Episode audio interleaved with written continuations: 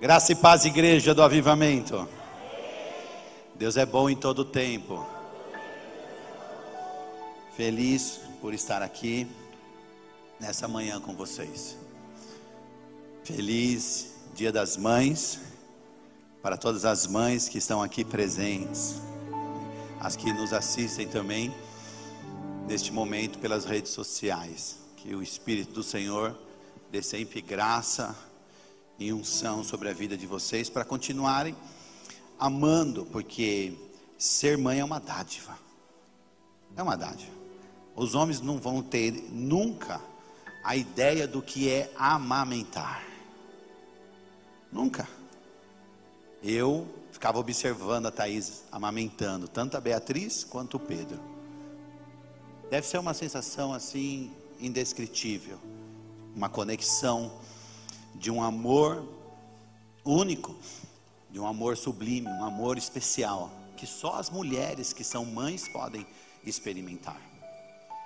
E o mundo lá fora tem colocado no, na mente das mulheres que isso não é bom, não é bom ser mãe, não é bom ter um filho, isso é coisa do diabo colocado no coração das mães o arrependimento por ter tido uma criança?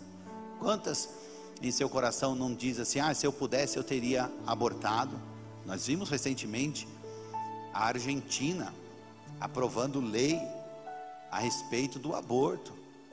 A, a praça, a praça, como é que chama aquela praça? Esqueci o nome da praça, onde tem o, o casarão rosado lá na Argentina estava tomada por mulheres ativistas que apoiam esse tipo de circunstância. Isso deve ser horrível. O que explica isso é a falta de Deus, é a falta do Espírito do Senhor no coração dessas mulheres. Inclusive, uma das ativistas organizadoras deste movimento, recentemente foi fazer um aborto e morreu e morreu. Agora, recente, essa notícia é recente deste ano. A vida é uma dádiva de Deus. Ele dá e só Ele tira. Amém? E nós precisamos ensinar os nossos filhos, a geração futura, as novas mães, novos pais, de que essa é, essa é a melhor coisa que um casal pode ter, a presença de um filho. Porque o filho ensina o casal a ter paciência, compaixão, temperança, né? Porque eles são, né? Eles não param. É cada fase, cada fase, cada momento, cada ano de vida, os filhos estão ensinando os pais e os pais ensinando os seus filhos. Então, por isso, que esse processo não pode parar nunca. É, principalmente nós que somos pais, de ensinar os nossos filhos no caminho que eles devem andar. Amém? Então, feliz Dia das Mães para todas as mães que estão aqui. É, abra sua Bíblia no livro de Deuteronômio 8,18. Eu quero ler esse texto com você.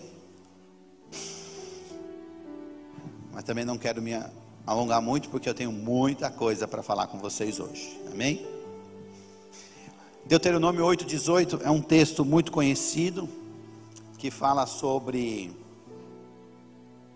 o poder de Deus que Ele nos entregou para adquirirmos as finanças.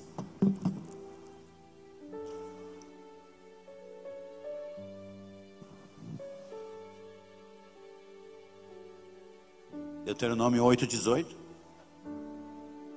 Diz assim: Antes te lembrará do Senhor teu Deus, que Ele é o que te dá força. Diga assim, força. Em algumas traduções está poder, né? que é a expressão de força. Ele é que te dá força para adquirires riqueza e para confirmar a sua aliança.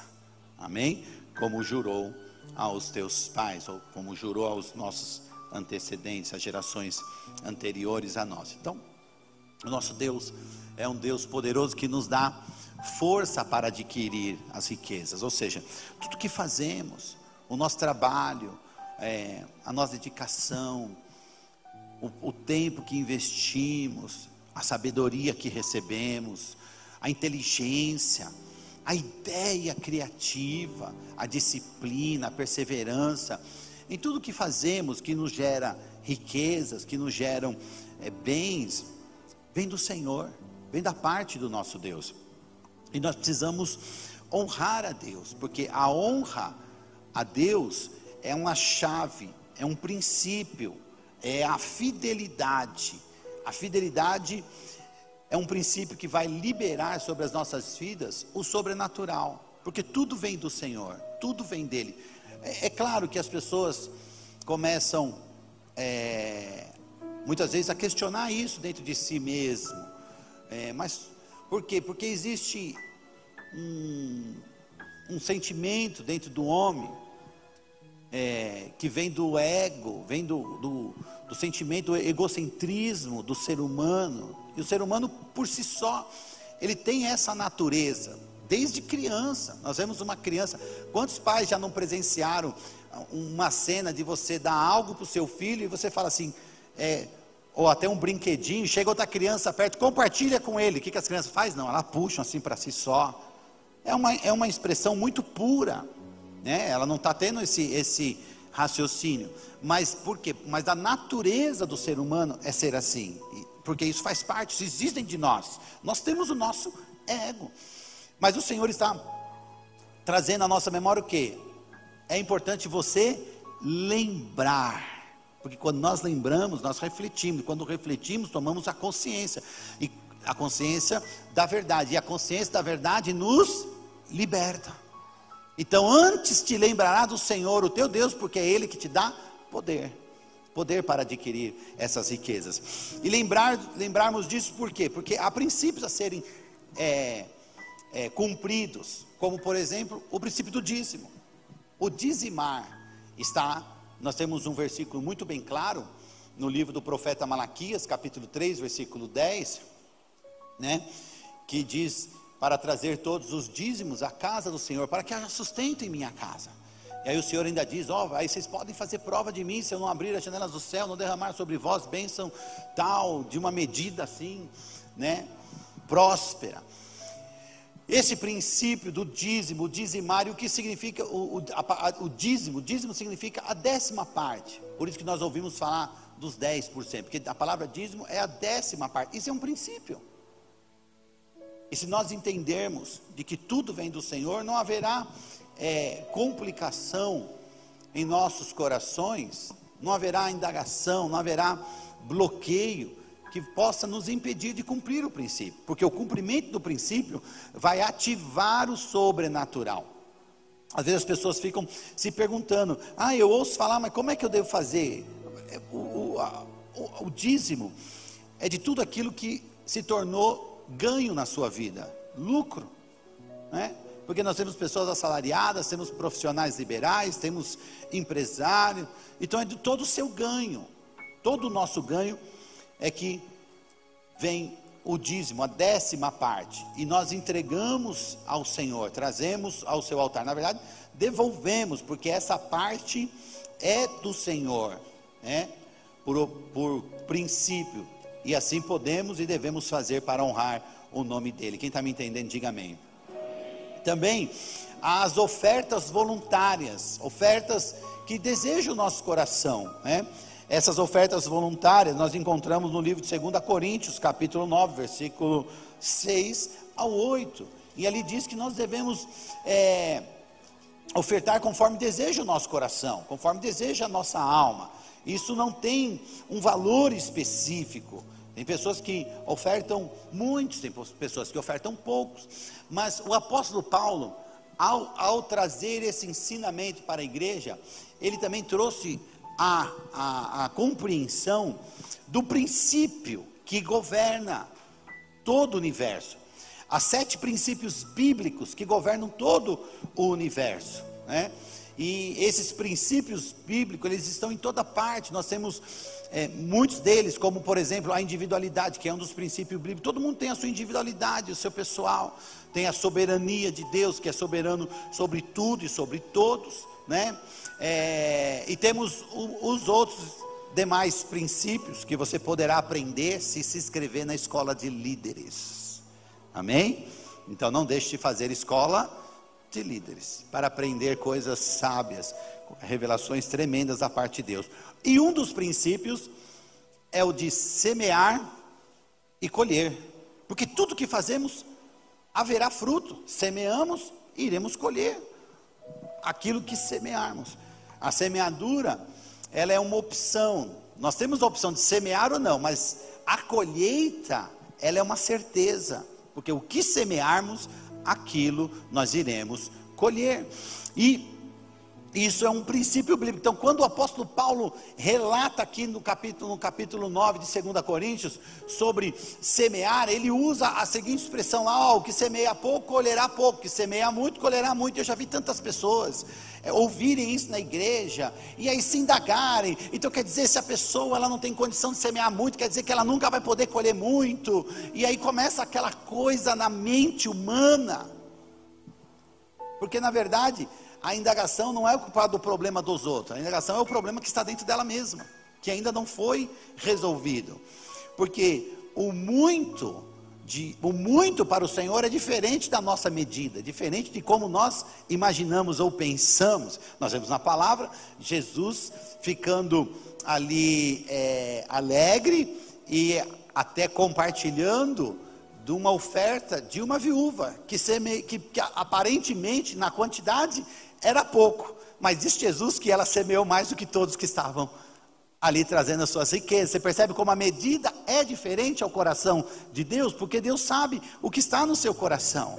Mas Paulo disse isso porque esse princípio é verdadeiro. Se semearmos, vamos colher. Se trazermos as nossas semeaduras, iremos colher os frutos das nossas semeaduras. E esse é um princípio. E, esse, e a semeadura não tem um valor específico, não tem uma quantidade específica. Mas você saberá no seu coração aquilo que lhe pesa, aquilo que, lhe, que vai produzir um efeito sobrenatural. O quanto você tem um coração doador, generoso, porque a alma generosa, essa sim prosperará. Posso ouvir amém? E um outro princípio é o princípio das primícias. As primícias é uma oferta de honra, onde nós honramos a Deus. E temos vários textos que falam sobre a primícia. No, em Levítico 23, 10, Deus trouxe à tona. Na verdade, as primícias foram criadas lá no início. Nós vemos em Caim e Abel, né, essa expressão, o momento em que eles foram ofertar ao Senhor, e ali aquela oferta do original hebraico, uma quer dizer mikal, que é a oferta comum, que é essa oferta voluntária, a oferta que deseja o coração, e a outra oferta é, que nós vemos ali traduzindo do original hebraico é a bicurim, que é as primícias, e foi dessa oferta que Abel trouxe a, a, Deus. E Caim trouxe de uma oferta amical. E aí nós vemos lá é, Caim sendo questionado por que que se, Deus disse para ele: se fizeste bem, não teria sido aceito, Caim. Aí nós falamos assim: ah, Deus rejeitou a oferta de Caim, mas Deus rejeita uma oferta voluntária. Se ela fosse só uma oferta voluntária, como a que nós vimos aqui em Coríntios 9, Deus teria aceito, porque essa não tem valor, mas aquele momento era um momento específico para trazer as primícias, as primeiras partes ao Senhor.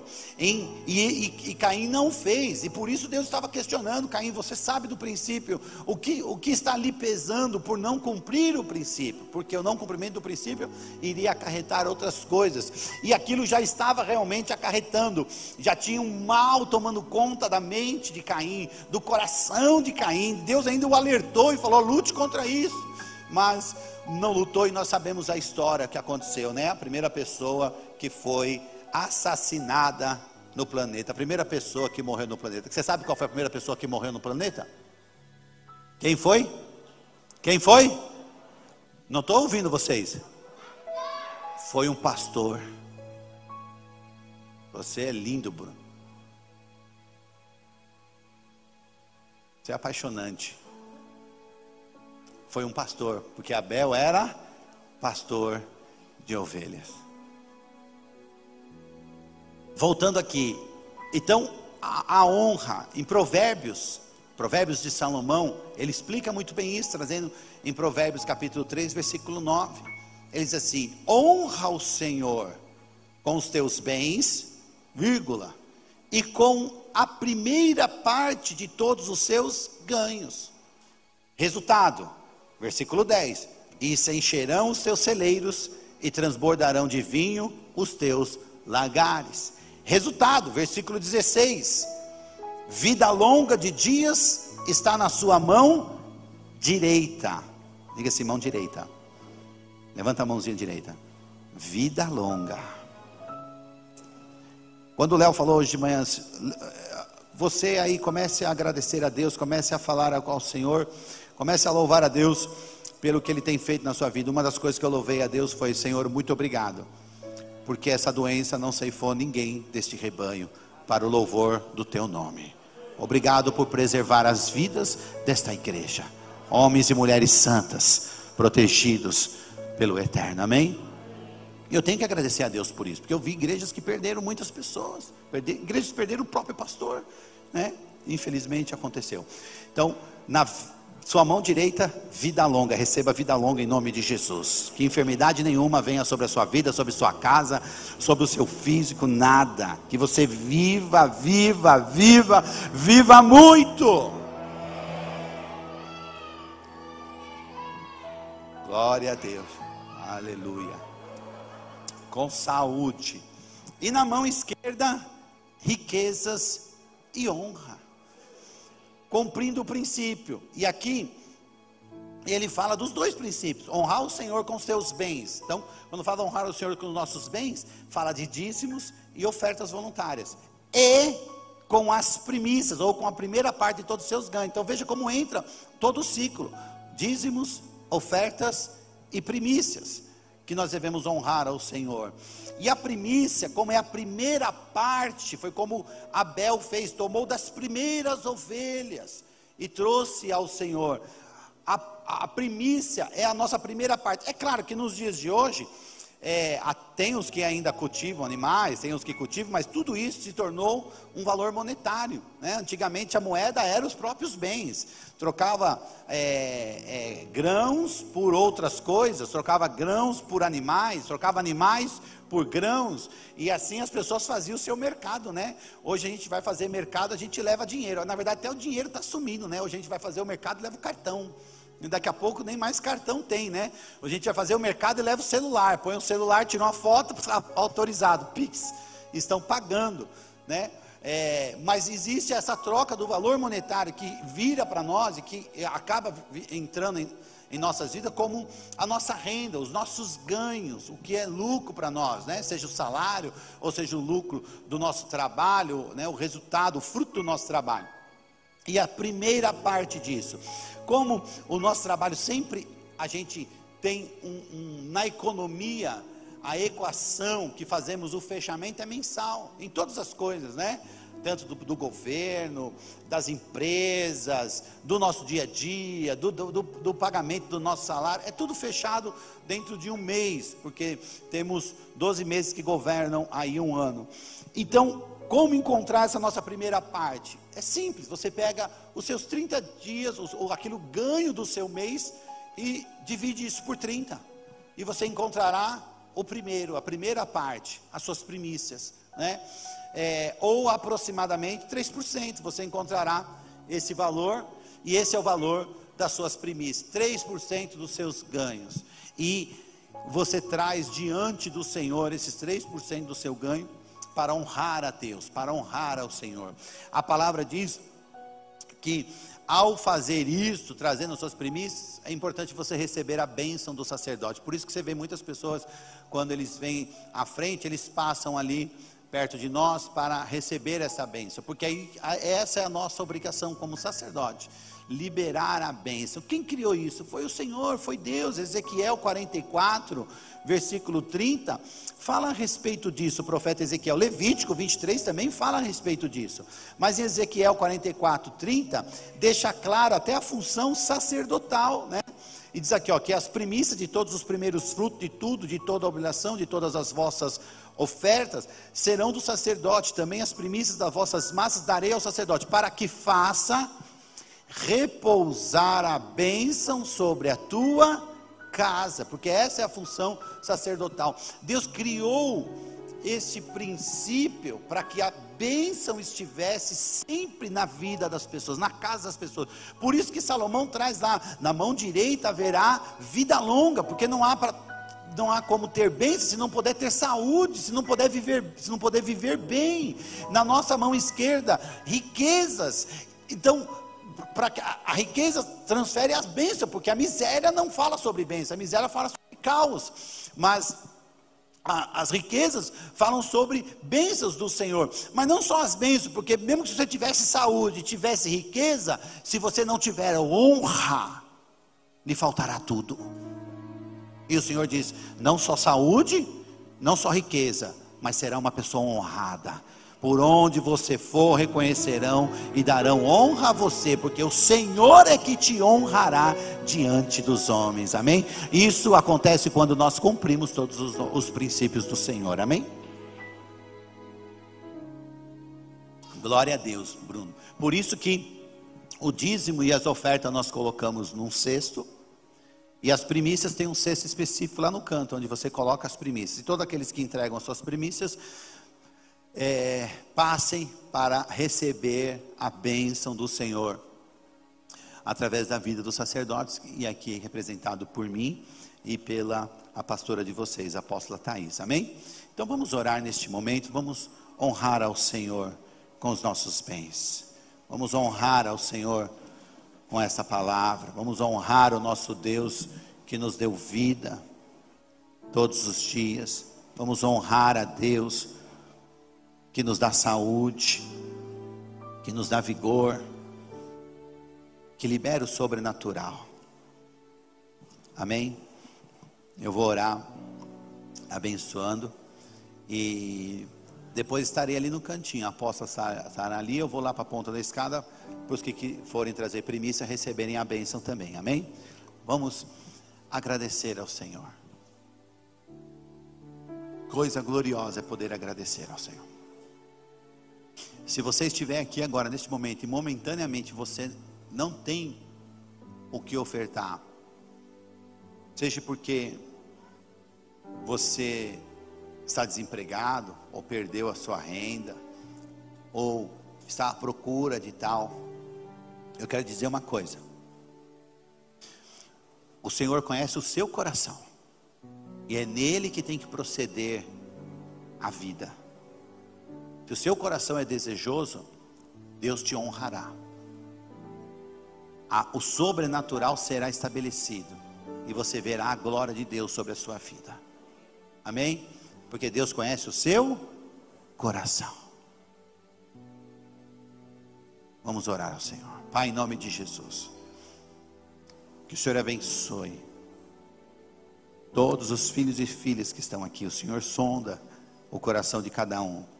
Dê a eles a honra, a glória e o poder, o sobrenatural. Ativa esta unção de prosperidade, de riqueza, Senhor, sobre a vida do teu povo. Protege todos os empregos, as empresas, os profissionais liberais, os fiéis que honram o Senhor, Pai, com os princípios, e que esses princípios possam redundar numa bênção extraordinária sobre a vida deles, em nome de Jesus. Amém. Graças a Deus. Venha com alegria ofertar ao Senhor. Amém. Não consigo ir além do teu olhar. Tudo que eu consigo é imaginar a riqueza que existe dentro de você. O ouro eu não consigo só admirar mas te olhando eu posso a Deus adorar. Sua alma é um bem que nunca envelhecerá. Pecado não consegue esconder a marca de Jesus existe em você. O que você fez ou deixou de fazer não mudou o início, Deus escolheu você. Sua raridade não está naquilo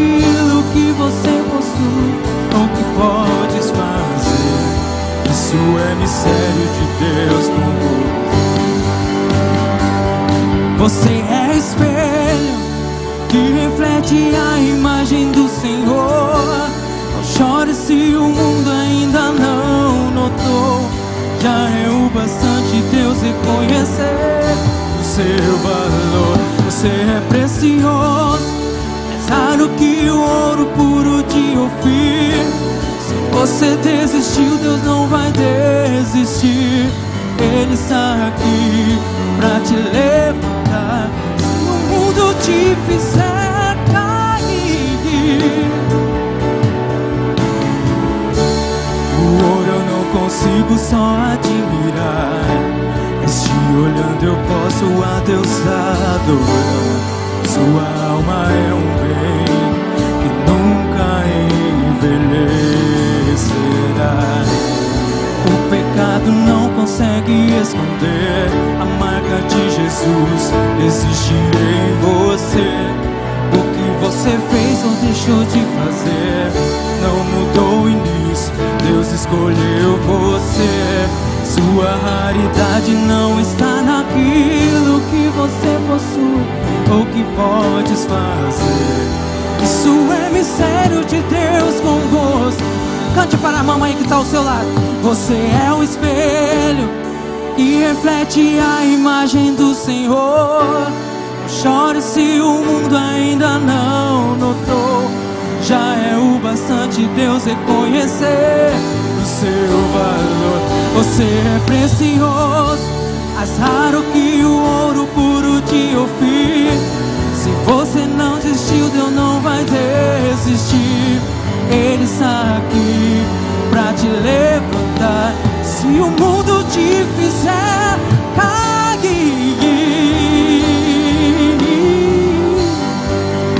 mais uma vez. Você é espelho que reflete a imagem do Senhor. Não chore se o mundo ainda não notou. Já é o bastante Deus reconhecer o seu valor. Você é precioso, de Ofir. Se você desistiu, não Deus vai resistir. Ele está aqui pra te levantar. Se o mundo te fizer cair.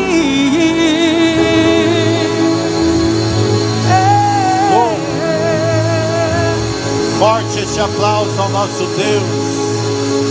A Ele a honra, a Ele a glória, a Ele o louvor. Amém. Podem sentar, tome o vosso lugar. Glória a Deus pela vida de vocês. Amém? Vamos para a palavra. Abra sua Bíblia no Evangelho de João, capítulo 17.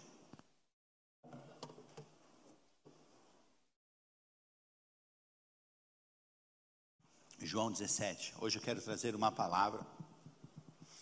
Quero trazer aqui a nossa memória, né? Como hoje nós estamos falando assim, o Senhor, ele vem na palavra e diz assim: "Antes lembre-te do Senhor". Então, o lembrar, trazer a nossa lembrança é o que nos mantém vivo. E através da nossa lembrança, da nossa imagem, da imagem que nós vemos pela revelação, é o que nos mantém firmes e nos mantém debaixo da bênção e da glória do Senhor. Então, hoje, nós, eu quero trazer com você, abrir aí, 17, João 17, João capítulo 17, trazer com vocês essa revelação. Vamos falar sobre a revelação da cruz, né? A morte e a crucificação, porque o que nos traz a vida foi a morte e a ressurreição de Cristo Jesus. Amém?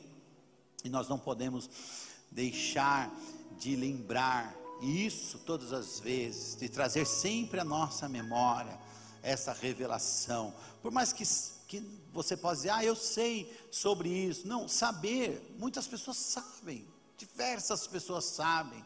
Filmes, vídeos, pessoas falando, muitas pessoas sabem.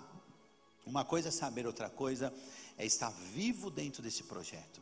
Outra coisa é isso estar vivo dentro de nós. E isso só pode estar vivo dentro de nós se nós alimentarmos isso em nossa memória. Amém? Você encontrou aí João 17? Versículo 3 assim. Isso é Jesus dizendo: E a vida eterna é esta, que te conheçam, a ti só, por único Deus verdadeiro e a Jesus Cristo a quem enviaste. Amém? Então, essa palavra diz que te conheçam. Interessante que Jesus usa até da primeira pessoa a respeito dele mesmo, né? Falando do Pai e falando dele. E essa é a vida eterna, o conhecer tanto a Deus, que é nosso Senhor, nosso Pai, o único Deus verdadeiro, não há outro além dele. E também a Jesus, o seu filho amado, que foi enviado pelo Pai para nos trazer vida, para nos trazer a salvação, para pagar o preço em nosso lugar. Então, conhecer a Jesus, que te conheçam, conhecer a Deus, conhecer a Jesus, isso requer de nós é, empenho, isso requer uma revelação, porque conhecer não está só em ouvir falar, né? Este conhecer é mais profundo, este conhecer fala de uma revelação, este conhecer fala de uma experiência que nós precisamos viver em nossas vidas. Não só viver, mas eu quero aproveitar aqui a, a, a palavra do Senhor lá em Deuteronômio dizendo: lembrar-te, né? Ele diz: ah, lembra-te do Senhor. Então, trazer a nossa lembrança, lembrar dessa experiência, de viver essa experiência, porque cada vez que nós lembrarmos dessa experiência, nós vamos viver algo novo. Eu quero viver algo novo. E viver algo novo é necessário experimentar essa experiência, essa revelação. Que revelação, pastor? O senhor está falando da revelação da cruz, porque é por ela que nós fomos salvos, é por aquele processo, e, e esse processo, e é, e é, o que nós vamos, estamos aqui hoje celebrando. O que nós estamos celebrando aqui? A ceia, e o celebrar a ceia é celebrar a morte e a ressurreição de Jesus, o corpo e o sangue dele que foi dado é, por nós, amém? Então, por meio da fé, todo cristão, todo mundo que se achega a Deus, todo mundo que passa a conhecer a Deus, todo mundo que recebe ou que abre o seu coração para para aceitar ao Senhor, para recebê-lo como Senhor da sua vida, né? Para tê-lo, porque Ele é o Senhor da nossa vida, mas o Senhor nos dá essa permissão, a esse livre-arbítrio de, de tomarmos essa decisão. Então, a nossa meta, nosso objetivo como cristão é conhecer, é viver, é perceber essa experiência, é entender esse processo, é nos aprofundarmos nesta caminhada. Ai, que desejo, que vontade de levar todos vocês para Jerusalém. Porque lá é único são momentos únicos, né? O jardim do túmulo, meu Deus do céu, que lugar maravilhoso, fantástico, para viver essa experiência, para trazer à memória tudo isso. Então, nós precisamos, por meio da fé, viver isso, né? E é fundamental pedir a Deus que Ele nos permita viver essa experiência, sentir o que Jesus sentiu. É, é, trazer a nossa lembrança, a nossa mente, pela imagem aquilo que aconteceu, que nós possamos sentir no íntimo do nosso coração, tirando, é, é, é, importante pedir a Deus que tire a insensibilidade, porque são pessoas que às vezes são muito insensíveis, quem sabe porque um coração está tão amargurado, machucado, e aí acontece essa insensibilidade no coração, nós temos que pedir a Deus que tire de nós tudo aquilo que, que que nos torna insensível e, e pedimos a Deus para que Ele possa permitir a gente viver esse processo, porque nós precisamos ser um com Ele na Sua morte, para podermos ser um com Ele na Sua ressurreição. E é esse o papel quando nós entregamos a nossa vida a Jesus, que nós descemos as águas do batismo, nós estamos morrendo a velha criatura e ressurgindo, renascendo, é, tendo um processo de ressurreição em Cristo Jesus, sendo um com Ele na sua ressurreição. Então, o processo da cruz, ele tem que se fazer um rema, um rema em nossas vidas. Ela tem que ser algo, algo particular, algo pessoal, tem que ser um rema verdadeiro, você tem que estar atento para ouvir a voz do Espírito Santo, para viver esse processo, porque essa palavra ela se tornará vida dentro de nós, vida dentro de você. Quem está me entendendo, diga amém. Então, porque nós temos que entender que Jesus, Jesus não morreu ali para ser admirado como mártir. Não, ele não, o processo dele não foi para, para isso. Ah, ele, foi, ele foi lá, morreu, para depois poder ser admirado como mártir, né? entregou a sua vida. Não, não é esse o processo. Ele também não morreu e não fez todo aquele processo para que nós pudéssemos trazer a memória e sentirmos pena. Ai, coitado, ai, que circunstância, né? Coitado, como ele sofreu. Não, não foi esse o processo ali da, da sua entrega, da sua morte, a sua missão foi tomar o meu lugar. A sua missão ali foi tomar o seu lugar, porque era para nós essa condenação, mas Ele tomou o meu lugar, o seu lugar, levando todas as nossas fraquezas naquela cruz, levando ali toda a nossa dívida, cancelando a nossa dívida com Deus, através daquele processo. Essa foi a missão. E grandes pessoas, homens de Deus, já viveram isso, estão vivendo isso. Nós podemos viver isso, muitos precisarão viver isso no futuro. E eu quero falar aqui de duas pessoas em especial nas Sagradas Escrituras, uma é o rei Davi e a outra é o apóstolo Paulo. Uma o rei Davi, porque o rei Davi, ele foi um grande rei de Israel. É, foi o segundo rei de Israel, mas na verdade o primeiro escolhido por Deus porque o primeiro rei de Israel foi escolhido pelos homens, pelas pessoas. Eles quiseram um rei. Eles disseram para o profeta Samuel: Nós queremos um rei. E aí Deus disse assim para Samuel: Não, Samuel, não se preocupe, eles não rejeitam você, eles rejeitam a mim. Mas deixem eles escolher um rei. E eles escolheram Saul. E aí Deus abençoou Saul para que se tornasse rei sobre Israel, mas foi a escolha das pessoas. Mas Davi não. Davi foi a escolha de Deus, porque Deus viu que Saul iria errar e errou. E aí Deus escolheu um homem para governar. Por isso que Davi se tornou assim uma pessoa ímpar, né? No Antigo Testamento, para o povo de Israel até os dias atuais. É o grande rei de Israel que já existiu de todas as épocas. Foi o rei Davi, um homem segundo o coração de Deus. E aí o rei Davi, ele escreveu um salmo, salmo de número 22. Este salmo traz a revelação. Um homem que antes de tudo ter acontecido, antes do fato vir à tona, ele viveu a revelação. Essa revelação que nós estamos falando, que nós precisamos viver, cada um de nós precisamos viver essa revelação. Davi viveu essa revelação, né?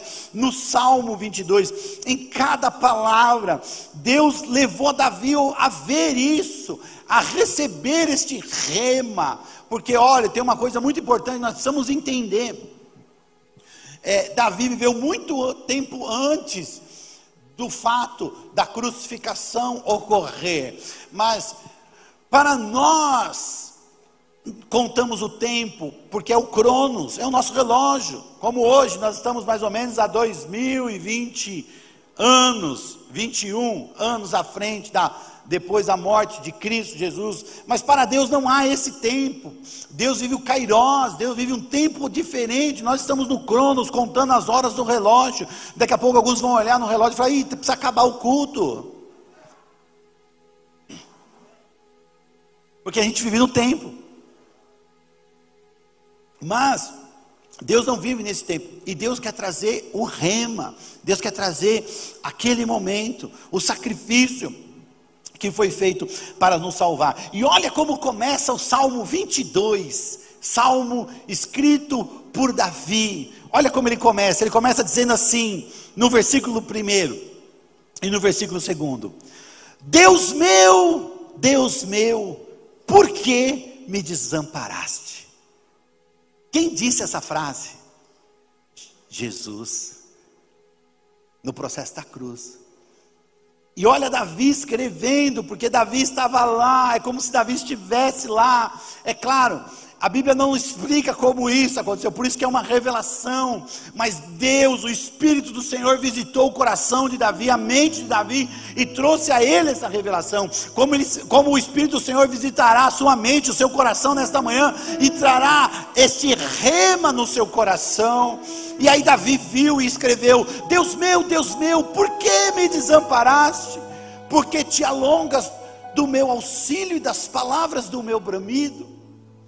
Deus meu, eu clamo de dia e tu não me ouves, de noite e não tenho sossego. Então veja, Davi sentindo esta agonia, agonia que ocorreu com Jesus na cruz, nos últimos momentos da sua crucificação, antes de morrer, pendurado naquela cruz, Jesus deu essas palavras, Jesus sentiu essas palavras, e aí Davi estava aqui por revelação escrevendo isso, né? Colocando como um salmo ali para se tornar até um cântico, porque era a revelação da cruz se tornando real no coração de Davi. Por isso que Davi foi um homem segundo o coração de Deus. Por isso que Davi foi um adorador. Por isso que Davi um homem de intimidade com o Senhor. Por isso que Davi, por isso que Deus honrava Davi. Mesmo Davi quando cometeu os seus erros e errou porque é um homem, é um ser humano, mas quando encontrou em Davi um coração quebrantado, um coração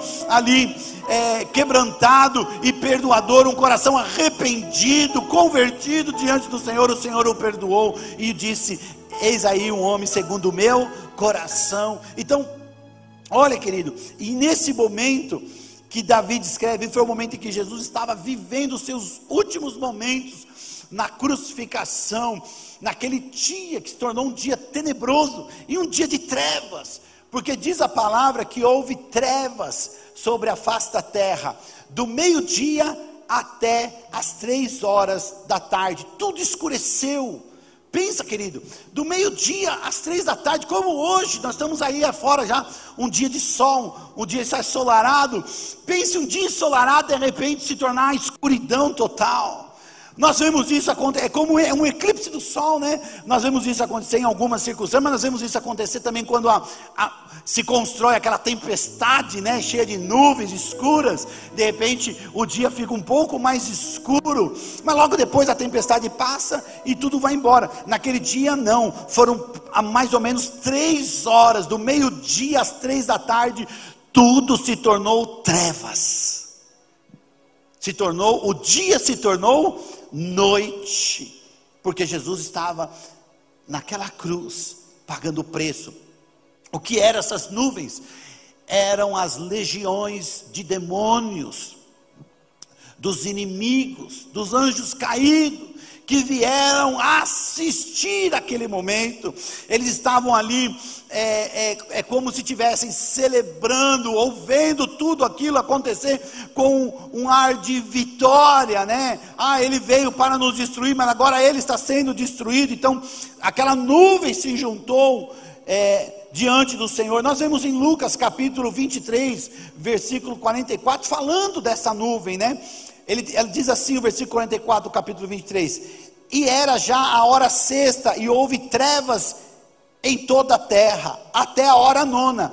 escurecendo-se o sol. Deixa eu só trazer aí para você não se confundir. Hora sexta, hora nona. Mas o pastor disse que foi do meio-dia às três da tarde. Ok, já explico. A, nossa, a contagem do tempo para o povo de Israel é diferente que nós contamos hoje. O dia deles inicia no pôr do sol. Ali no pôr do sol, no final do dia, a, acaba um dia e inicia outro. O povo de Israel conta as 12 horas que governam a noite e as 12 horas que governam o dia. Eles contam de forma diferente. As noites são, são contadas como vigílias, vigílias de quatro horas aproximadamente. É onde os, até os soldados fazem os seus turnos. E o dia é contado por hora. Então existe a primeira hora do dia, a segunda hora do dia. A primeira hora do dia é das seis da manhã às sete da manhã. É chamada em Israel como a primeira hora do dia. Das sete às oito, a segunda hora. Das oito às nove, a terceira hora. E assim sucessivamente, porque são doze horas que governam um dia. O meio-dia é a sexta hora. Deu para entender agora? Que é a metade de doze a sexta hora. Então, desde a sexta hora, como diz aqui Lucas 23, 44, houve trevas em toda a terra até a nona hora, que foi até as três horas da tarde. Tudo bem até aqui? Amém ou não amém? Amém ou não amém? Então, veja, esse era o momento que houve trevas, e Jesus podia ver aqueles demônios, aquelas feras que vinham contra ele. Mas, pastor, como isso? Ele descreveu isso. Salmo 22, versículo 12, versículo 13. Rodrigo, vai pôr no telão para mim, filho, por favor, tá? 22, versículo 12, versículo 13, diz assim: Muitos touros me cercaram, fortes touros de Baçã me rodearam, abriram contra mim suas bocas, como um leão que despedaça e que ruge. Então está ali a revelação daquele momento, porque Davi começa descrevendo no Salmo 22 o momento da crucificação, onde Jesus começa dizendo: Deus meu, Deus meu, por que me desamparaste? Já Davi começa a descrever todo aquele momento por revelação que tinha acontecido na cruz, e aqui ele relata esse momento da escuridão que chegou a escurecer o sol, essa nuvem de demônios que vinham contra o Senhor, estavam ali assistindo aquele momento, mas teve um momento mais angustiante ainda, que Jesus viveu lembrando que ele tomou o meu lugar. E ele estava ali porque ele tomou o seu lugar. E esse momento foi, descreve no versículo 19, 21 do Salmo 22, que diz assim: Tu, porém, Senhor, não fiques distante, ó minha força, vem logo em meu socorro, livra-me da espada, livra-me da, livra a minha vida dos ataques dos cães, salva-me da boca dos leões e do chifre dos bois selvagens. Esse era o momento de separação, esse era o momento em que Deus estava se distanciando de Jesus, esse era o momento em que Deus precisava cumprir com essa fase, com esse momento, se distanciando, se afastando, porque Jesus naquele momento, ele estava é, abrindo mão dos seus privilégios divinos. Naquele momento, Deus estava se distanciando de Jesus, e por isso Jesus gritou: Deus meu, Deus meu, por que me desamparaste? Aquele momento da agonia, do sofrimento, da angústia no coração, vivendo aquele processo, todo já dilacerado, pendurado naquela cruz. Jesus, nós sabemos que ele era 100% homem, 100% Deus, mas naquele momento ele renunciou aos seus privilégios, ele abriu mão dos seus privilégios divinos, ele estava ali vivendo somente com a sua humanidade, e esse processo, como humano, passando essa crucificação, era o que precisava ser feito para que nós pudéssemos ser resgatados. Na cruz, Jesus estava representando toda a raça humana. Não havia o tempo, ele estava ali representando toda a raça humana que se rebelou contra Deus através do pecado, assumindo o pecado de todas as pessoas, em todos os tempos. Porque não, antes, os que tinham antes, os que estavam no momento, os que viam o futuro, o dos nossos dias, o dos dias vindouro, porque não há o tempo, cronos para Deus, e Jesus estava recebendo toda esta carga naquele momento, tamanha agonia, tamanho sofrimento. Ele estava vivendo isso porque estava tomando o nosso lugar. Por isso, todo cristão, ele precisa receber essa revelação ele precisa lembrar: antes te lembrarás deste momento, deste rema, dessa crucificação, a revelação da cruz, porque se nós não participarmos deste momento, da sua morte, como nós iremos celebrar hoje, quando, quando compartilhamos do pão e bebemos do suco de uva, nós estamos vivendo a morte dele porque só assim poderemos desfrutar da Sua ressurreição, só assim nós iremos desfrutar da vida eterna que Ele tem para nós. Quem está me entendendo, diga amém. Então nós precisamos sofrer isso, nós precisamos viver isso, nós precisamos ter esse rema no nosso coração, entender, compreender. Só assim causa mudança. Estão me ouvindo? Isso é cristianismo. E só isso é que muda o interior de um homem. Só esse processo. Veja o que descreve o profeta Zacarias no capítulo 12, versículo 10. Ele diz assim: E derramarei sobre a família de Davi e sobre os habitantes de Jerusalém um espírito de ação de graças e de súplicas. Olharão para mim. Olha isso. Olharão para mim. Como vocês estão fazendo hoje. Enquanto eu falo, enquanto eu descrevo, vocês estão olhando para Ele, para esse rema. E eles olharão para mim aquele que transpassaram e chorarão por ele como quem chora a perda de um filho único e lamentarão amargamente por ele como quem lamenta a perda do filho. Mas velho, nós precisamos ter essa real compreensão do sacrifício da cruz. Porque quando nos aprofundarmos, quando isso se tornar um rema em nosso coração, a nossa vida será diferente, a nossa mente será diferente, o nosso coração será diferente, a gratidão em nosso coração será incontável. O apóstolo Paulo, um homem que se rendeu, um homem que abriu mão de muitas coisas, um homem estudioso, fariseu, um homem com muito futuro, dentro da sua sociedade, um homem admirado. Mas ele viveu esse momento de revelação. O Senhor o encontrou e o rema da cruz entrou em seu coração e mudou sua história. Ele abandonou tudo, a sua vida, os seus desejos, ele abandonou até o privilégio de ter uma família para viver única e exclusivamente pelo Senhor.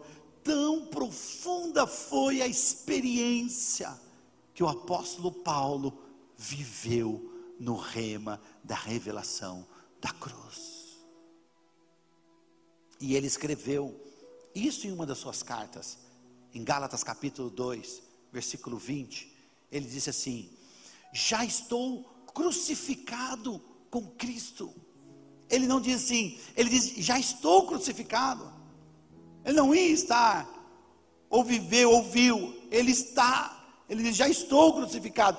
Eu estou crucificado, porque ele assumiu aquele momento, ele entendeu este rema, a revelação da cruz entrou, ele sentiu o processo, e ele descreveu: já estou crucificado, por isso não vivo mais eu, mas Cristo vive em mim, porque ele assumiu o posicionamento da cruz, então ele assumiu esse papel e Cristo entrou em Paulo. Por isso ele descreve, mas Cristo agora vive em mim. Então, essa vida que eu vivo nessa carne, eu vivo pela fé, pela fé no Filho de Deus, porque Ele me amou. Olha, porque Ele me amou, e essa expressão me amou, Ele emenda dizendo, entregando-se a si mesmo por mim. Ele não disse aos Gálatas, entregando-se a si mesmo por vocês, ou entregando-se a si mesmo por nós, não. Paulo estava falando da sua revelação, ele me amou, então hoje eu estou com ele naquela cruz crucificado, entendendo o sacrifício, entendendo, eu vi, eu estou vendo tudo que ele fez por mim, e foi por me amar que ele sofreu. Então eu estou com ele naquela cruz, e ele está em mim, e a vida de Deus está em mim, porque ele me amou e se entregou por mim. Aleluia. Aleluia. Paulo sabia do poder de Jesus vivendo nele, mas para isso ele precisou experimentar essa revelação. Para isso ele precisou experimentar esse sacrifício. E na cruz, na cruz, toda maldição é quebrada, toda maldição é desfeita. Cutuca a pessoa perto de você. Cutuca ela assim, diz assim, na cruz, toda maldição é cancelada. Se perguntarmos a um, um judeu o que significa a cruz, ele vai dizer assim: a cruz é uma abominação, porque a cruz, naquela época, eram crucificados as piores pessoas. Não eram os bandidos, não eram os ladrões, eram os piores. Eram as pessoas, eram os delinquentes, as pessoas mais abomináveis daquela nação, porque eles eram uma maldição para aquela sociedade. Era pena de morte. Nós vimos agora recentemente um delinquente entrar numa creche e tirar a vida de crianças.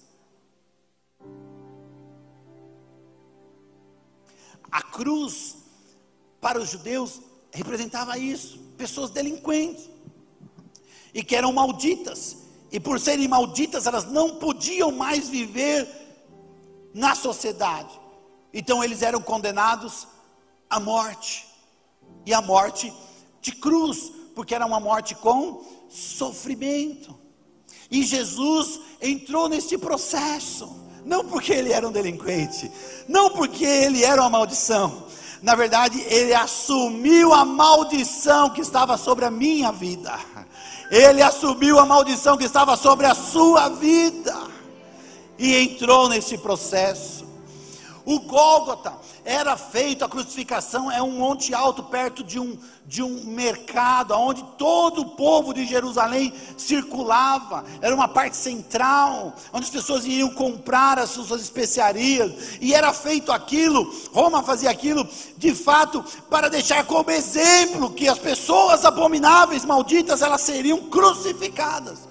Então as pessoas tinham que viver bem em sociedade, mas Jesus sendo pendurado naquele madeiro, tomando sobre mim, tomando sobre ele a minha maldição. O que nós éramos ficou em Cristo, e o que era de bom, o que era de mal em mim, ficou na cruz com Cristo, e o que era de bom em Jesus veio para nós mediante a fé nele. E veja, até o mais abominável pela sociedade naquele momento, olhou para o lado e disse: Não, este homem não merece o que ele está passando. Porque tinham dois bandidos lá, juntos. Eles não merecem o que está passando. Ele é um homem justo. Nós cometemos as coisas erradas. Mas ele não. Senhor, lembra-te de mim quando entrar no teu reino. E Jesus olhou com aquele olhar de amor. Quem sabe aquele homem nunca viu um olhar daquele, ele só viu um olhar da condenação. Mas nos seus últimos momentos, ele contemplou, contemplou o olhar do amor. Porque Deus tinha o formado e disse: Hoje mesmo estará comigo no paraíso.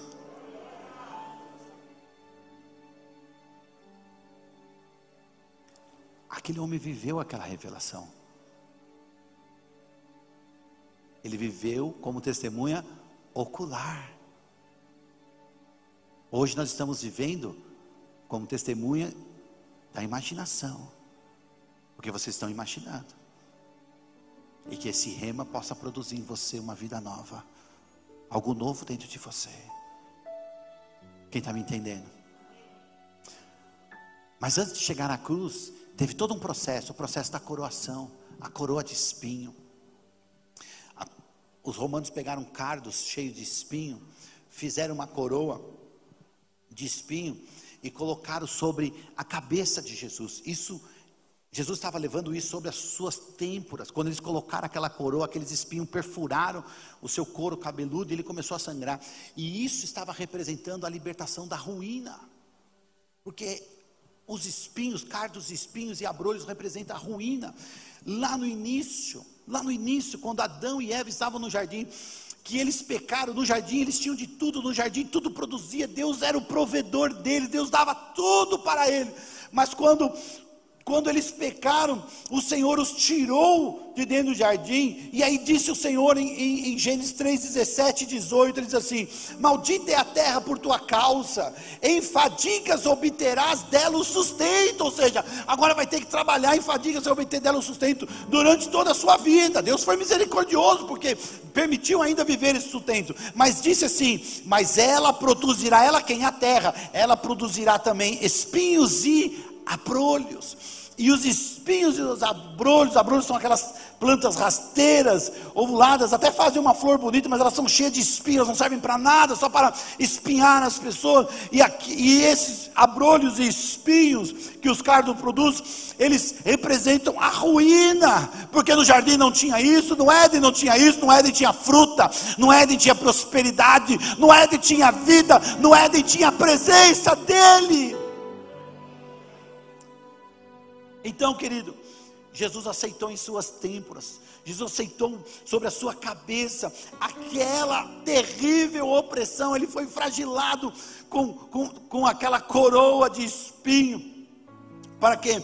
Para levar toda a ruína, para nos libertar da miséria.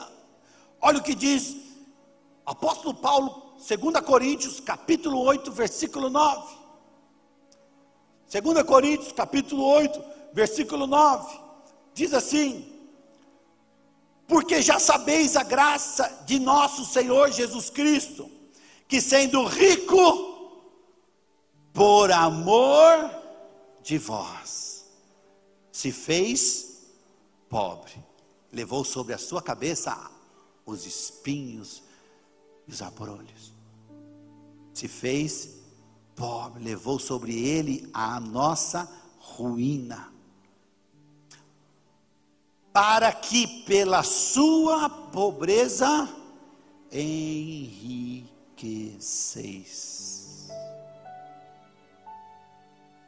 Ele levou a pobreza e a ruína, para que eu e para que você pudéssemos enriquecer, pudéssemos ser prósperos pudéssemos viver o que ele descreveu em João 10, a vida abundante. O chicote, chicote feito, o chicote romano era feito por mais ou menos oito tiras de couro, e na ponta dessas tiras eles tinham sempre os instrumentos cortantes e perfurantes, usavam muitas vezes ossos de carneiros para fazer isso. Para a, a, a chicotada era realmente ela tinha que trazer flagelo, e ela tinha que machucar o corpo das pessoas que eram chicoteadas, né?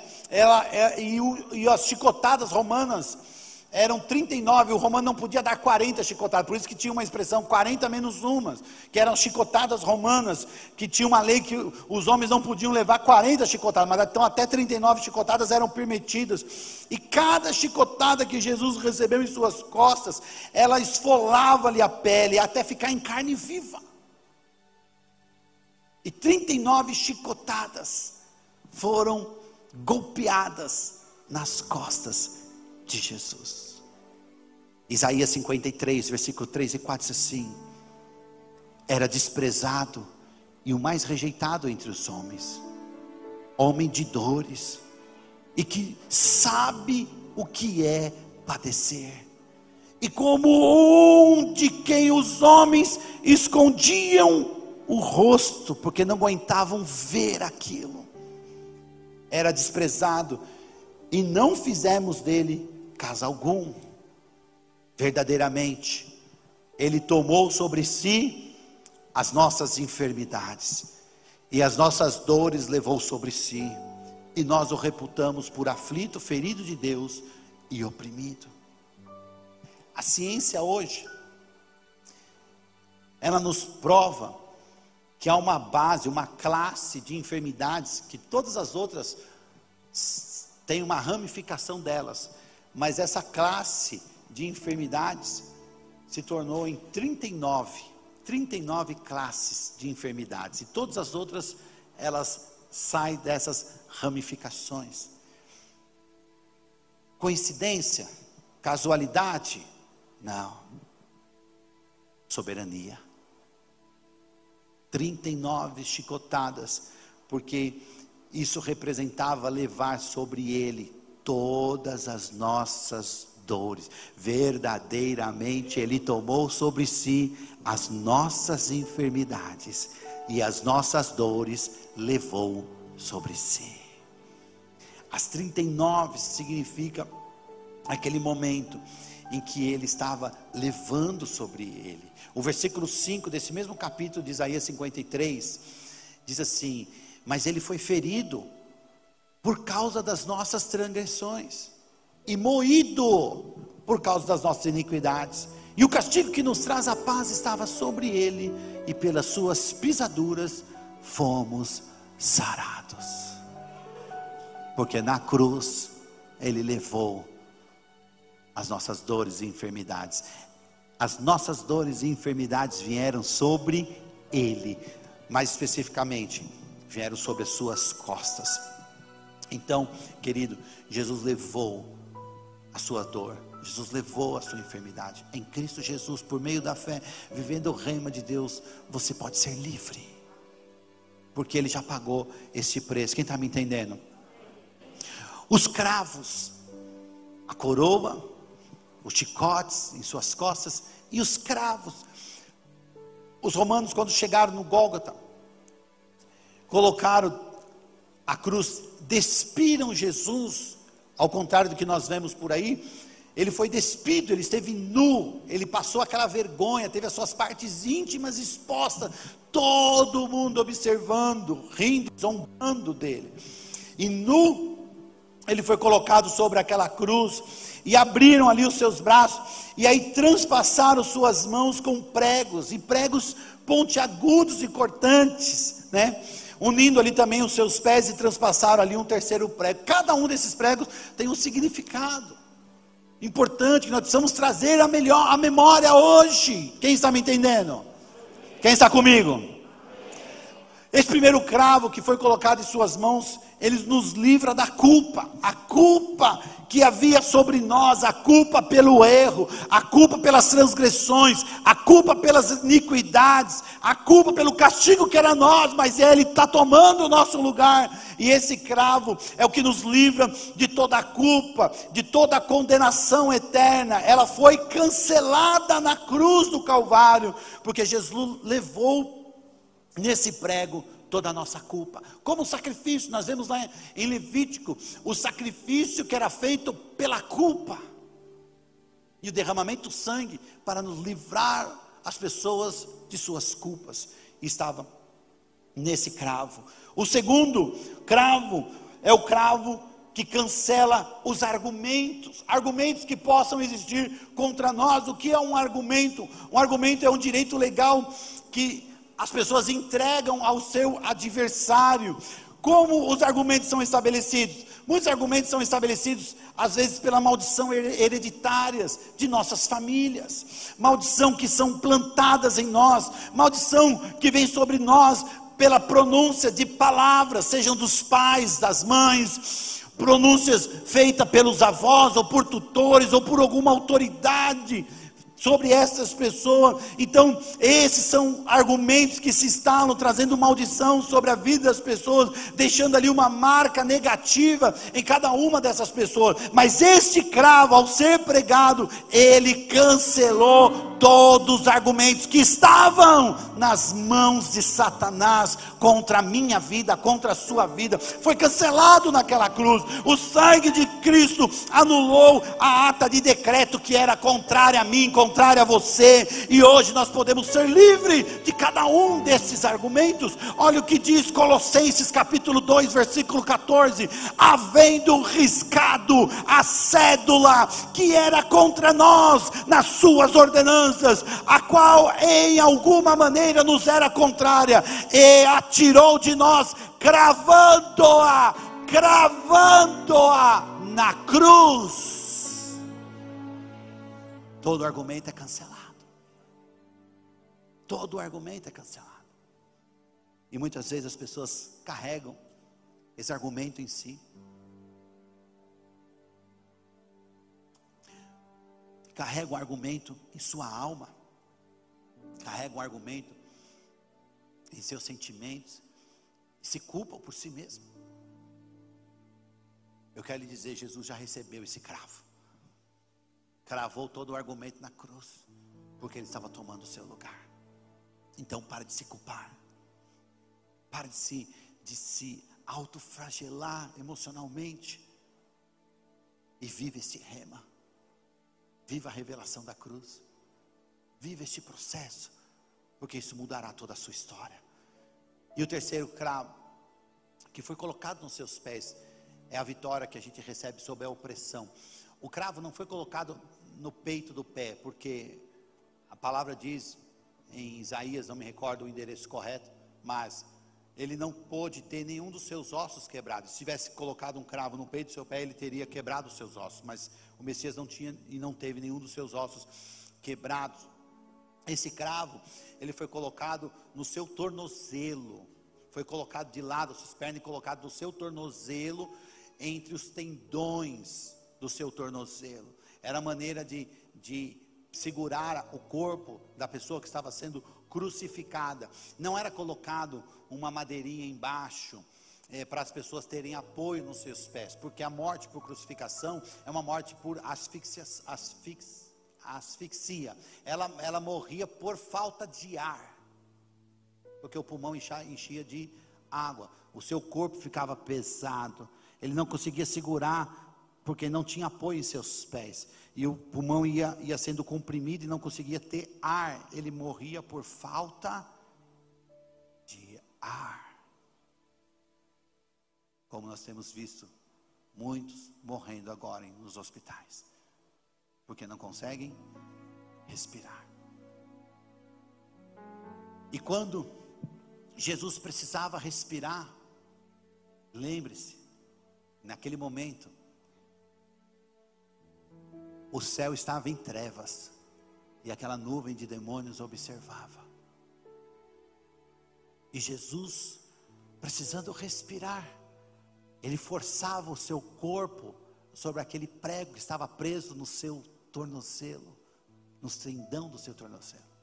E ele forçava e levantava para ganhar um ar, mas a dor que causava a pressão naquele tendão era horrível, era indescritível, porque ele estava levando toda a dor da opressão que era nossa sobre ele. E Jesus escolheu isso. Por que que sofreu por isso? Ele sofreu para que nós não precisássemos mais sofrer dessa opressão. Ele foi oprimido, como disse Isaías 53, para que eu e você não precisássemos ser mais oprimidos. Antes, ele nos deu o direito de desfrutar da vitória, de obter a vitória por meio do seu sofrimento. Ele estava nos libertando desta opressão. Depois, morrendo, ele ainda teve seu corpo perfurado por uma lança. E essa lança representa uma cura, representa a cura interior, porque quando o soldado furou o lado de Jesus com a lança, saiu de dentro dele água e sangue. E a ferida na alma é como uma ferida de uma lança. A alma dói de uma forma diferente. A alma dói como se estivesse sendo apunhalado. Usam até essa expressão quando alguém trai a gente ou faz alguma coisa que é ruim para nós, é como se nós tivéssemos sido apunhalado pelas costas. Porque é a dor mesmo que vem na alma. E quantas pessoas estão com a alma feridas? Mas o Senhor já recebeu essa apunhalada para lhe trazer hoje cura, para lhe trazer a libertação. Jesus foi perfurado para nos salvar e curar de todas as feridas da nossa alma.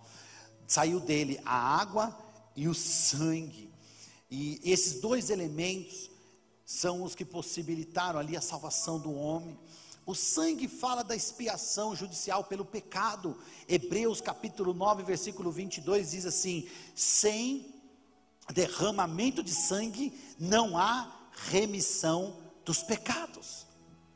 E a água representa a purificação moral, a purificação da, do nosso interior. Efésios capítulo 5, versículo 26, versículo 27 diz assim: para santificar, purificando-a com a lavagem da água, pela palavra, para apresentar a si mesmo igreja gloriosa, sem mácula, sem ruga, nem coisa semelhante, mas santa, irrepreensível. O apóstolo João, na sua primeira carta, capítulo 5, versículo 6, disse assim: Este, este Jesus é aquele que veio por água e sangue, isto é, Jesus Cristo, não só por água, mas por água e por sangue, e o Espírito é o que testifica, porque o Espírito é a verdade, e essa verdade da revelação da cruz sobre as nossas vidas é que vai nos libertar, que vai nos curar, que vai nos salvar e que vai nos levar a viver uma vida diferente.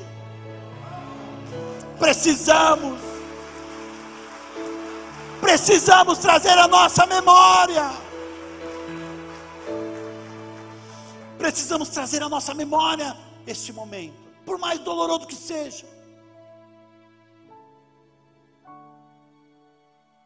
O que o sangue de Jesus fez por nós.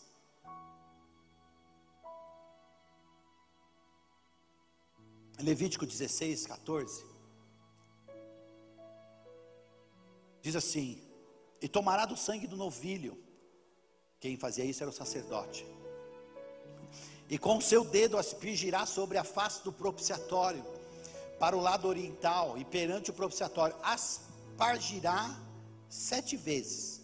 Espargirá sete vezes. A palavra, a palavra é essa. Põe no telão, aspargirá lá. Depende da. Aspergirá. Então eu escrevi errado aqui. Aspergirá. Acho que não está errado, está em outra tradução. Já passei por esse processo aqui, mas eu verifico de novo. Aspergirá sete vezes do sangue com o seu dedo. Esse processo acontecia quando o sacerdote, o sumo sacerdote, ele entrava diante do, dentro do tabernáculo, no lugar santíssimo, aonde ficava a arca da aliança. E sobre a arca da aliança tinha uma tampa, e essa tampa chamava-se propiciatório. Sobre essa tampa tinha dois anjos com suas asas estendidas, um de frente para o outro. E em cima do propiciatório, o Senhor, o Deus criador dos céus e da terra, aparecia numa luz para falar com o sumo sacerdote. E esse dia era o dia que fazia expiação pela culpa. E ele entrava neste lugar santo com esse sangue. Não entrava só com sangue, ele entrava com incensário e com muito incenso, aromáticos. Porque ao entrar no lugar santíssimo, ele precisava produzir aquela fumaça do incenso e, e, completava, enchia aquele lugar com aquela fumaça, porque se não existisse toda aquela fumaça no lugar santíssimo, Deus não apareceria para falar com ele. E esse incensário são as orações, as orações dos santos que enche o lugar da presença de Deus. E aí, pegando esse sangue desse sacrifício, ele aspergia sete vezes sobre o propiciatório. E naquele momento, Deus se apresentava para falar com o sacerdote. Isso representa sete vezes que foi derramado. Jesus, ele assumiu a nossa culpa, ele assumiu a maldição, ele assumiu as nossas dores. Sete vezes foi estabelecido o derramamento do sangue. A primeira vez, falei agora recentemente com vocês, foi no Getsemane, Lucas 22, 44. E posto em agonia, ele orava mais intensamente, e o seu suor tornou-se como grandes gotas de sangue que corriam até o chão. A segunda vez que o sangue foi aspergido foi quando ele verteu sangue através da coroa de espinhos que recebeu sobre as têmporas do, da sua cabeça, sobre o seu couro cabeludo. Mateus 27, 29. E tecendo uma coroa de espinho, puseram-lhe na cabeça, e em sua mão direita uma cana, um pedaço de, de pau. E eles ajoelharam diante de Jesus, o escarneando, zombando e dizendo: Salve o Rei dos Judeus. A terceira vez, foi quando ele derramou sangue através dos golpes que recebeu em seu rosto. Profeta Miqueias, recebendo a revelação, muitos receberam a revelação, muitos homens da Bíblia receberam a revelação, muitos nossos dias estão recebendo essa revelação. Hoje você está recebendo essa revelação. Miqueias descreve no capítulo 5, versículo 1: ferirão com a vara na face ao juiz de Israel. Mateus 27, 30 diz: E cuspindo nele, cuspindo, e cuspindo em Jesus, tiraram-lhe a cana, aquele pedaço de madeira que estava na mão dele, e batiam-lhe com ela na cabeça, no rosto. Isaías capítulo 52, versículo 14. Diz assim: Como pasmaram muitos à vista dele, pois o seu parecer estava tão desfigurado, mais do que o de outro qualquer, e a sua figura mais do que a dos outros filhos dos homens por causa das pancadas e dos golpes que ele recebeu sobre o seu rosto, lhe tirando sangue. O quarto momento foi quando arrancaram-lhe os cabelos. Vocês sabiam disso? Isso deve ser horrível. Isaías 50, versículo 6, diz assim: as minhas costas ofereci. Você lembra das costas do chicote, né? As minhas costas ofereci aos que me feriam, e a minha face aos que me arrancavam os cabelos. Não escondi a minha face dos que me afrontavam e me cuspiam. E ao arrancar os cabelos, derramou sangue.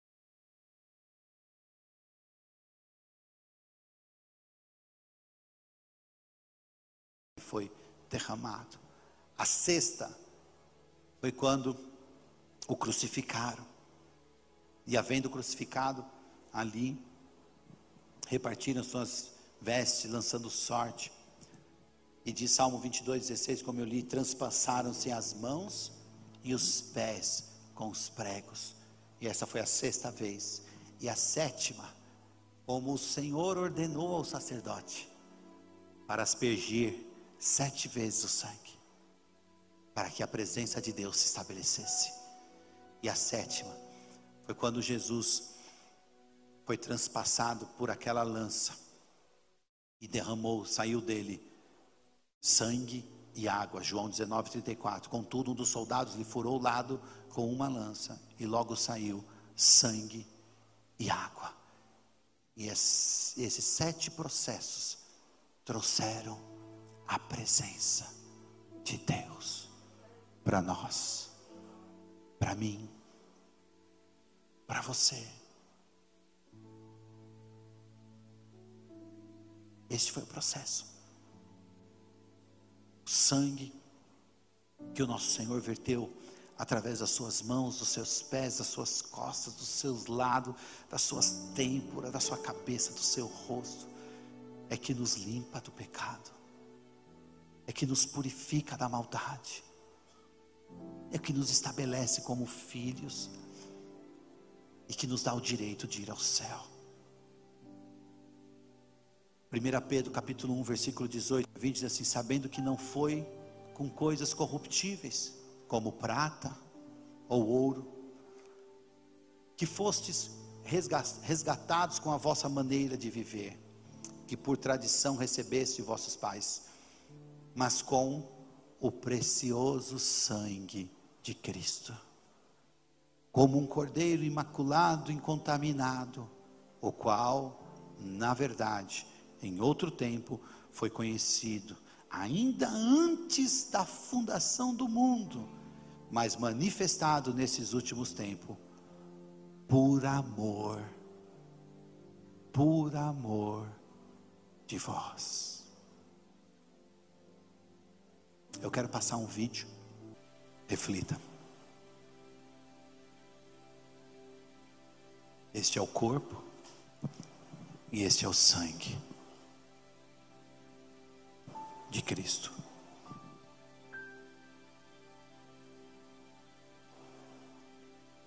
e sobre ele foi levado toda as nossas dores, todas as enfermidades, toda dor na alma, toda angústia.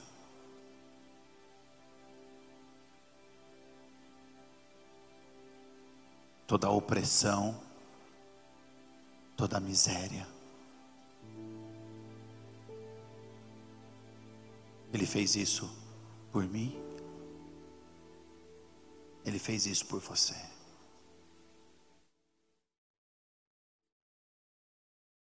Ele te conhece, ele sabe quem você é. Ele sabe o que você pensa. Ele sabe o que você faz. Ele sabe as suas dúvidas, seus questionamentos.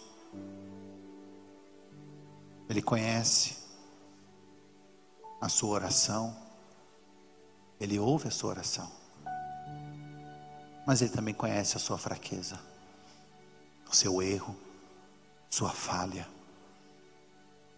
seu pecado. Mas Ele não te julga, porque por amor foi que Ele morreu por você. e ressuscitou no terceiro dia. Para estar à direita de Deus, Pai, como um advogado, intercedendo hoje por você e por mim.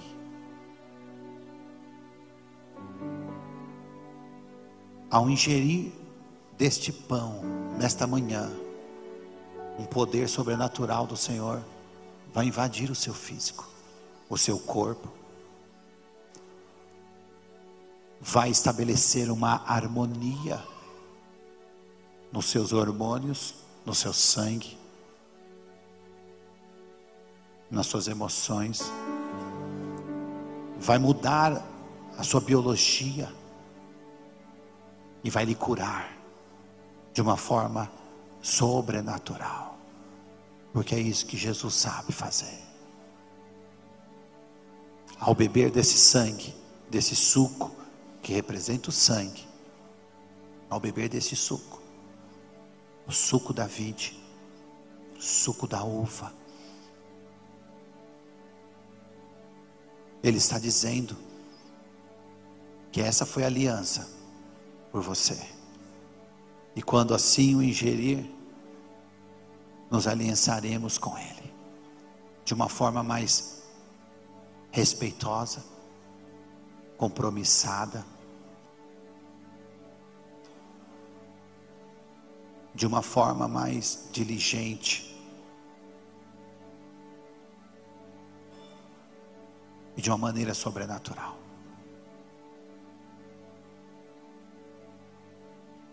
Hoje de manhã, eu, vindo para cá, eu compartilhei com a minha esposa. Quando eu fui chamado, eu acredito que para mim não tinha opção do não. Como dizer não? Pelo que ele fez. É um caminho de ida para os braços do nosso Pai. Eis-me aqui, Senhor. Usa-nos para o teu reino, para salvar os irmãos que ainda estão perdidos e que precisam de vida. Usa cada um, Senhor, nesta manhã. Pai, eu abençoo este pão e eu abençoo o suco. O pão sem fermento, representando aqui o seu corpo que foi fragelado, como os ouvimos nesta manhã, e o suco que representa o seu sangue, que foi vertido na cruz, o sangue da aliança. Nós consagramos em teu nome, amém. Graças a Deus. Coma do pão e seja curado agora em nome de Jesus. Beba do suco e faça uma oração a Deus.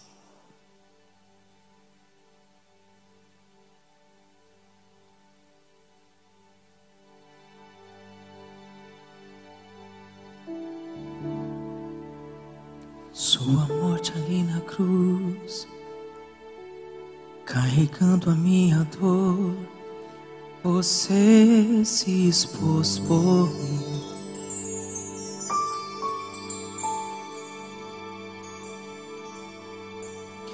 Se entregou em meu lugar, que me deu uma nova chance. Eu vou recomeçar.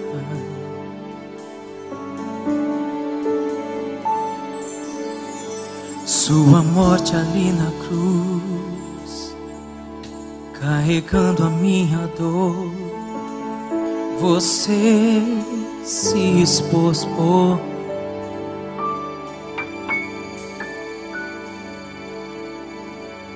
se entregou em meu lugar, que me deu uma nova chance. Eu vou